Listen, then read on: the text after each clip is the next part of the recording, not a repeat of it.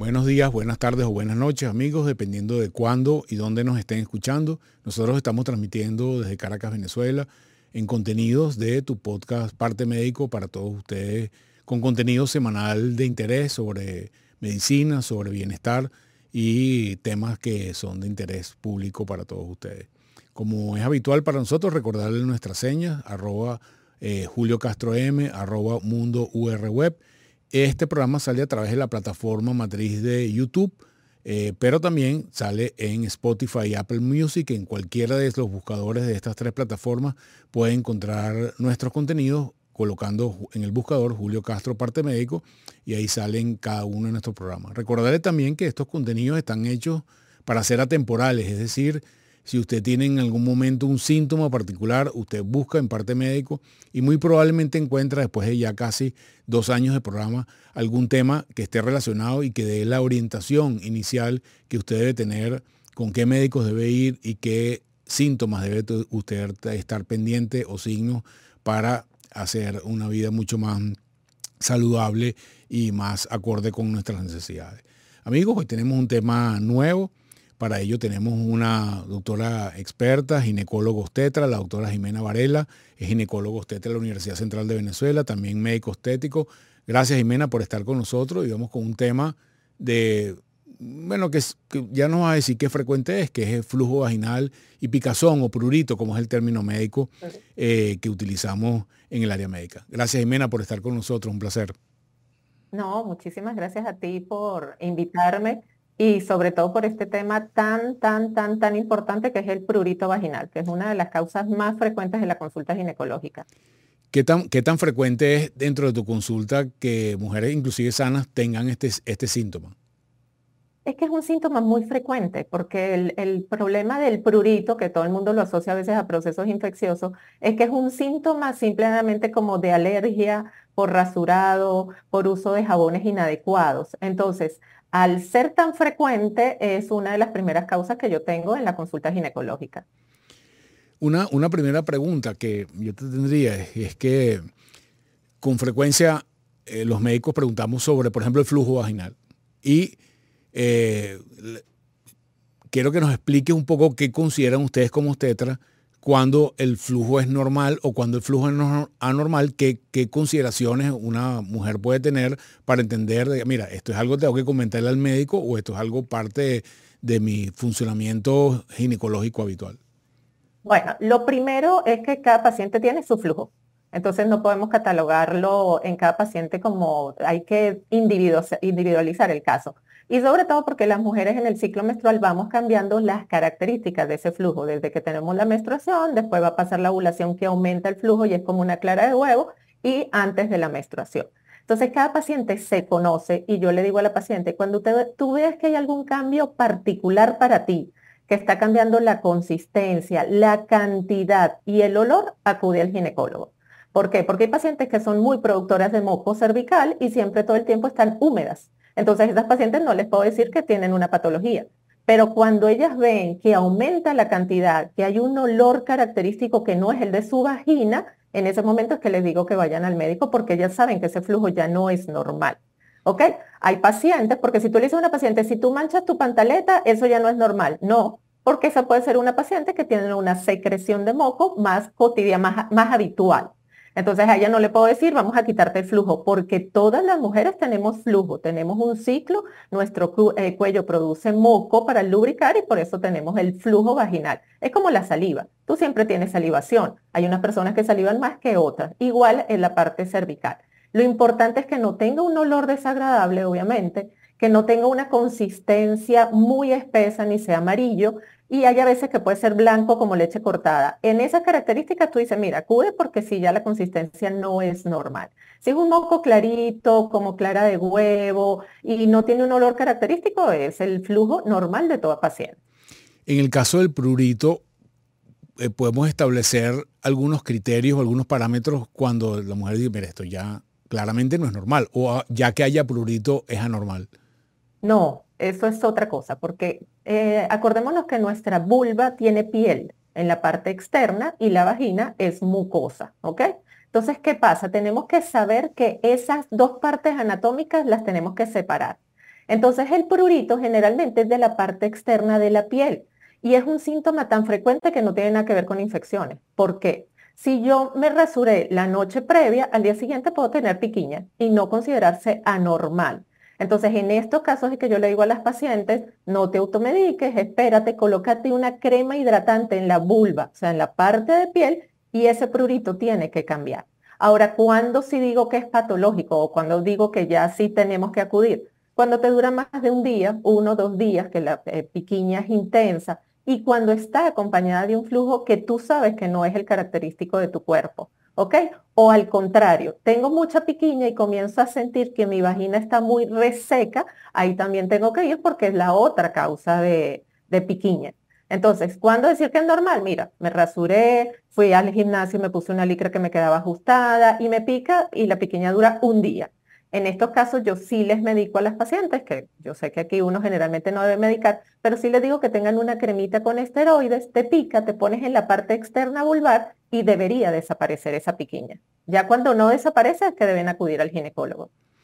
Fíjate, modernamente hay como diferentes estilos de vida, entre ellos el rasurado, entre ellos los lavados vaginales, entre ellos la utilización de preservativos, digamos, son, temas complejos, ¿no? Que, requerían casi que cada uno un, programa, pero un, poco cómo podemos integrar esas cosas para que nuestras oyentes digan, mira, qué cosas claramente no debo hacer y qué cosas son factores de riesgo para prurito y flujo vaginal de estas tres que te mencioné. Sí, por eso te dije que el tema me encanta, porque es que el, Actualmente nuestros problemas vaginales es por los hábitos de higiene de las pacientes. Entonces, eh, la vagina la estamos maltratando. Desde hace años que la estamos maltratando y yo he tratado de educar a mis pacientes y quiero educar como a la población adolescente para que ya comiencen una buena hábitos vaginales. Lo primero, el afeitado no se debería hacer, pero como es algo que la paciente siente que está más limpia, que no es real, eh, siempre les recomiendo que sea con afeitadoras y la afeitadora tiene que ser de cuatro hojillas, ¿ok? Y simplemente el rasurado debe ser para en la parte de abajo. Segundo, no hacerlo constantemente, no se debe hacer diariamente, solamente cuando lo requieras, cuando es requerir ir para la playa, ir para una piscina, porque el área, el pelo de esa zona nos protege de todos los agentes externos, ¿ok? La parte del uso de preservativos es importante, toda paciente debe usar preservativos, pero obviamente tiene que ver si es alérgica o no a ese uso del preservativo, pero eso sí es algo que se lo indicó a todas las pacientes. El uso de ropa ajustada y el uso de licras hace que la piel de la zona vulvar sude y eso es lo que va a hacer que nos dé prurito en muchos casos y mal olor. ¿Por qué? Porque tenemos las bacterias de la piel y eso con el, se mezcla con la secreción vaginal y recuerden que en esa zona también tenemos la zona anal, va a hacer que todas esas bacterias den un mal olor y sudoración de la zona, que son con el día lo que nos va a causar el prurito y el mal olor. Entonces, lo que es eh, ropa apretada, uso de pantaletas hilo también hace que aumente la sudoración, aumente la proliferación de bacterias a nivel de la piel y va a hacer que tengamos prurito y mal olor de la zona. El uso de toallas húmedas, no, por favor. Los genitales no se secan con toallas húmedas, eso lo que va a hacer es que tengamos la humedad de la toalla más el olor del alcohol de esa toalla que va a hacer que tengamos también el dermatitis y nos puede dar prurito en la zona, entonces no. Y el uso de toallas diarias, que muchas pacientes se sienten limpiecísimas poniéndose de toallas diarias, no, ¿por qué? Porque esa toalla con el tiempo nos da dermatitis y en esa toalla están cayendo todas las secreciones y todas las bacterias de piel, de la parte de la vagina, de la parte anal, y lo que hace es que ese contacto de todas esas secreciones con la piel nos va a dar prurito y mal olor de la zona. En relación a, las duchas vaginales y la utilización de productos eh, ya de una higiene más un poco más, más, profunda, ¿cuál sería tu recomendación?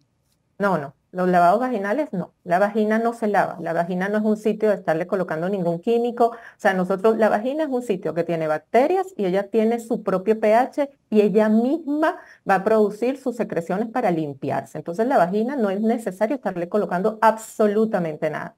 El problema de todas las pacientes es que quieren que las vaginas les huela perfume pero la vagina tiene su olor característico de cada una, dependiendo de nuestro pH, y eso hay que dejarlo quieto, no se toca. O sea, es un área que hay que tratarlo como tratamos a nuestra cara. O sea, que nos colocamos productos, hacemos skincare. Bueno, la vagina es igual, tenemos que dejarla limpia. ¿Por qué? Porque ella nos va a ayudar a evitar infecciones cuando tengamos actividad sexual. Entonces, si nosotros desprotegemos a la vagina, lo que hacemos es que cuando tenemos actividad sexual, pues podemos tener infecciones porque no tenemos un pH y una eh, microbiota que nos defienda cuando tenemos la actividad sexual. Entonces, cuando tenemos actividad sexual y nosotros tenemos esa vagina desprotegida, es cuando viene, me pegaron algo. Creo que tengo una infección porque mi pareja me pegó. Y no es que te están eh, transmitiendo absolutamente nada, sino que como tú desprotegiste a tu vagina, pues tus propias bacterias y todo ese entorno van a hacer que tengas un aumento de la secreción y de flujos vaginales. Fíjate, Jimena, una de las cosas que, vemos habitualmente, en particular los infectólogos, cuando vemos infecciones urinarias recurrentes, es que ah. a veces hay síntomas que la mujer no puede identificar claramente, lo identifica como que tenga una cistitis. Ustedes usan el término genérico de cistitis porque tenga una molestia en el área, en el área genital y en realidad cuando tú empiezas a explorar a ese paciente que ya viene tomando siete antibióticos diferentes, es que tiene una patología vulvar, o sea, tiene una patología dermatológica o del introito vaginal y un poco, eh, no solamente tú como usted, también como mujer, explicarle a nuestros oyentes cómo poder diferenciar esos síntomas que pueden ser una cosa pero parecen otra. Sí. Eh, lo primero es saber la anatomía genital, porque el problema es que las mujeres a veces como que tenemos el tabú y no sabemos cuál es la anatomía. Nosotros en la vulva tenemos el clítoris, debajo del clítoris tenemos la uretra, que es por el sitio donde sale el pipí, por donde orinamos, y por debajo tenemos la vagina. Entonces, ¿cuál es el problema de las mujeres? Que cuando orinamos y sentimos una molestia, como está tan cercano a la vagina, creemos que es que tenemos una infección a nivel de orina. O viceversa, tenemos alguna molestia a nivel de la vagina, algún ardor, y cuando orinamos, como cae la orina, que tiene un pH ácido y nos irrita la vagina, entonces comenzamos a tomar antibióticos para la infección urinaria. Y ahí es cuando yo le digo a las pacientes, si tú te sientas a hacer pipí, orinar, y en ese momento tú sientes la sensación de seguir orinando o de seguir o de pujar, ahí sí ya es una infección urinaria. Pero si lo que sientes es que cuando orinas te arde la vagina abajo, es que esa orina me está irritando la vagina, eso es una infección vaginal. Y lo primero que les digo es no tomen nada, no se coloquen óvulos, llámenme por favor para yo poder este, indicarte qué tomar. Porque el problema es que entonces las pacientes comienzan a tomar antibiótico bioral y a colocarse óvulos porque como vamos a matar dos pájaros de un solo tiro, y eso lo que me hace, y que lo sabes tú más, es que tengo una resistencia bacteriana y después se vuelve un dolor de cabeza poder quitarles infecciones del área urinaria y vaginal. Mira, buena parte de nuestro, del perfil de nuestros oyentes son mujeres ya maduras, después de los 40 años. Es lo que nos dicen nuestros datos. Y un poco, sería interesante que tú les explicara un poco cómo es la evolución natural de esa no solamente de anatomía, sino del, microambiente de la vagina a medida que pasa la edad, porque obviamente una mujer premenopáusica, de una menopáusica, de una mujer adulto joven es completamente diferente, pero que entiendan que hay una evolución sobre eso.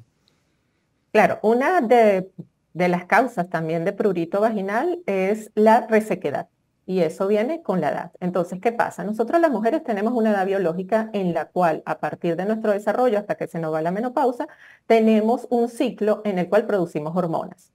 Obviamente, a medida que transcurre la edad y nuestro reloj biológico va agotándose en la parte de la eh, ovulación, el flujo y la secreción vaginal va a disminuir. ¿Por qué? Porque disminuye la cantidad de estrógeno, disminuye la cantidad de progesterona y eso va a hacer que disminuya el moco cervical y eso va a hacer que tengamos una vagina más reseca.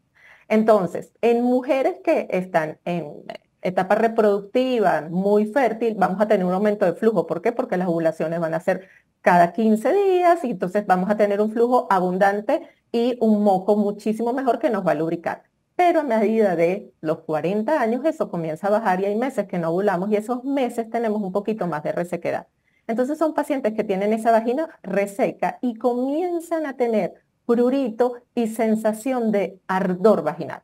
Entonces en esos casos es que es resequedad. ¿Por qué? Porque estamos teniendo una baja producción de estrógeno que nos disminuye la secreción del moco cervical. En estos casos es cuando yo le digo a las pacientes que acuden a la consulta porque hay muchísimos tratamientos actualmente con lubricantes internos eh, para producir mocos, estimulaciones para que ese moco sea muchísimo de mejor calidad y evitar que tengamos el prurito por resequedad, porque es muy normal.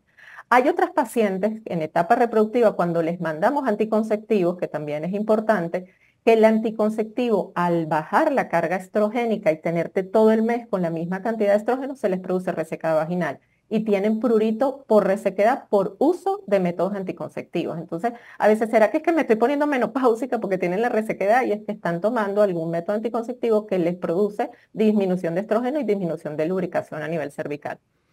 Mira, tú desde el principio hiciste mucho énfasis en que la zona de la vagina tiene unos elementos que son puramente de piel y otros que son puramente mucosa, que es el introito vaginal y los labios hacia adentro.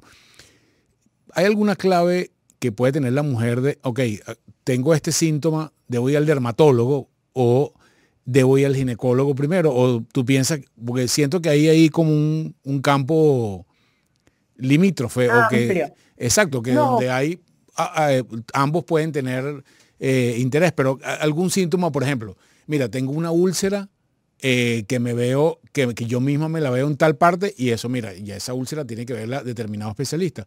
O siempre, los ginecólogos yo digo que son los médicos de cabecera, tanto para hombres como para mujeres hoy en día. Buena parte, a veces mis pacientes vienen referidos por los ginecólogos, aunque sean inclusive los esposos. Entonces, ¿cuál sería tu recomendación inicial en relación a eso? No, no, eh, ahí sí, a mí no me gusta hacer, mm, eh, meterme en el campo de otras personas, soy de las que refiero cuando no sé algo, pero en esa parte sí venir con nosotros. ¿Por qué? Porque uno está acostumbrado a ver la parte vulvar, ¿no? Y de paso, eh, el paciente tiene más confianza con el ginecólogo si es tu ginecólogo de toda tu vida y nosotros pues estamos capacitados para tratar esas lesiones que hay en piel. O sea, si son ulcerativas tenemos que hacer descarte de lo que es herpes, linfogranuloma, y en el caso que cuando ya se nos va de las manos es que yo lo refiero. ¿Por qué? Porque también tenemos eh, abscesos, furúnculos y en esos casos, gracias a Dios, eh, acudo a mis mejores amigos y llamo al infectólogo. Entonces, siempre venir primero al ginecólogo por la parte de confianza y exponer tus genitales. Porque el problema también de la mujer es que, sabes, abrirse literalmente hacia otra persona que no sea el ginecólogo les cuesta. Entonces siempre acudir al ginecólogo, sobre todo el tuyo de confianza, porque así las podemos examinar y tener diagnósticos diferenciales en las lesiones de piel. Y cuando ya veamos que nosotros no podemos, sí deberíamos referir al dermatólogo. Otra cosa que nos pasa, Jimena, es que con frecuencia alguna mujer con algún síntoma, a veces hasta común, pues como prurito o flujo, viene con un cultivo vaginal. Y viene para el infectólogo porque el cultivo vaginal le sale una bacteria rara y con una cosa ahí que no entiende y, no, ve para el infectólogo porque te manda un antibiótico. Es un poco que quisiera tu comentario en relación a la utilidad de los cultivos vaginales. Bueno, eh, ¿cuál y por qué a veces utilizamos los cultivos vaginales? Es porque las pacientes se multitratan, o sea, en mi caso, y ya sabemos cuáles son las causas que, el, el, o sea, el cambiar los hábitos va a hacer que tú no tengas ese problema con, con tu vagina. Lo que pasa es que hay a veces que las pacientes cuesta mucho. Entonces, cuando las cultivo yo? cuando no hay forma que entiendan que si tú cambias tus estilos de vida, de higiene, eh, que no andes colocando el óvulo, entonces uno les pone un cultivo porque ellas dicen, es que porque no entiendo por qué me está sucediendo esto. Entonces, ya claro, el infectólogo ve cuál es la, la bacteria, pero es que va a seguir, va a seguir porque es lo que te digo, en la vagina tenemos contacto con tantas áreas que si tú no cambias tus hábitos ni tu estilo, no va a haber tampoco infectólogo que te quite esa bacteria de esa zona. Buenísimo, Jimmy. Mira, yo creo que esto es un tema, digamos, que es medio tabú, inclusive, que gracias a las redes sociales ahora lo podemos hablar, porque esto quizás eh, la mayoría de las veces no lo, no lo hablamos con nuestros pacientes y nuestros nuestros oyentes, que creo que, hemos, hemos ido cerrando esta brecha. Yo te agradezco por haber estado hoy con nosotros. Eh, vamos a seguir teniendo temas porque hay muchos de estos temas del mundo ginecológico, obstétrico que queremos ir tocando para que nuestras oyentes lo tengan mucho más claro, pero creo que haberlo, haberlo visto hoy de una perspectiva, digamos, muy directa, muy sin tapujos, sin tabú, es fundamental para, para nuestras oyentes y la verdad te agradezco y te invitamos a un, a un nuevo, a un nuevo capítulo. Recuérdanos tus redes sociales para que la gente te siga, Jimena. Ajá, en, en Instagram estoy doctora.simena Varelán. Simena es con X, entonces búsquelo por X, Simena Varelán, ¿ok? Igual estoy por Twitter y por TikTok, así igualito, doctora.simena Varelán. Eh, yo estoy en la Clínica Santa Sofía, en la Torre Alfa, entonces, bueno, cualquier cosa, pues ustedes me pueden conseguir. Gracias, Jimena. Amigos, no me queda sino despedirme recordándole nuestras redes, eh, arroba Julio Castro M, arroba Mundo UR Web recordarle toda nuestra programación de Mundo UR Web y también recordarles que pueden compartir cualquiera de estos contenidos con las personas que ustedes piensan que sea de utilidad. Se les quiere mucho, nos vemos en una próxima semana y recuerden también que estos contenidos quedan guindados para que sean de su utilidad, no importa la hora, no importa el lugar, no importa el sitio, no importa el tiempo, están ahí disponibles para ustedes. Muchas gracias, nos vemos en una próxima semana.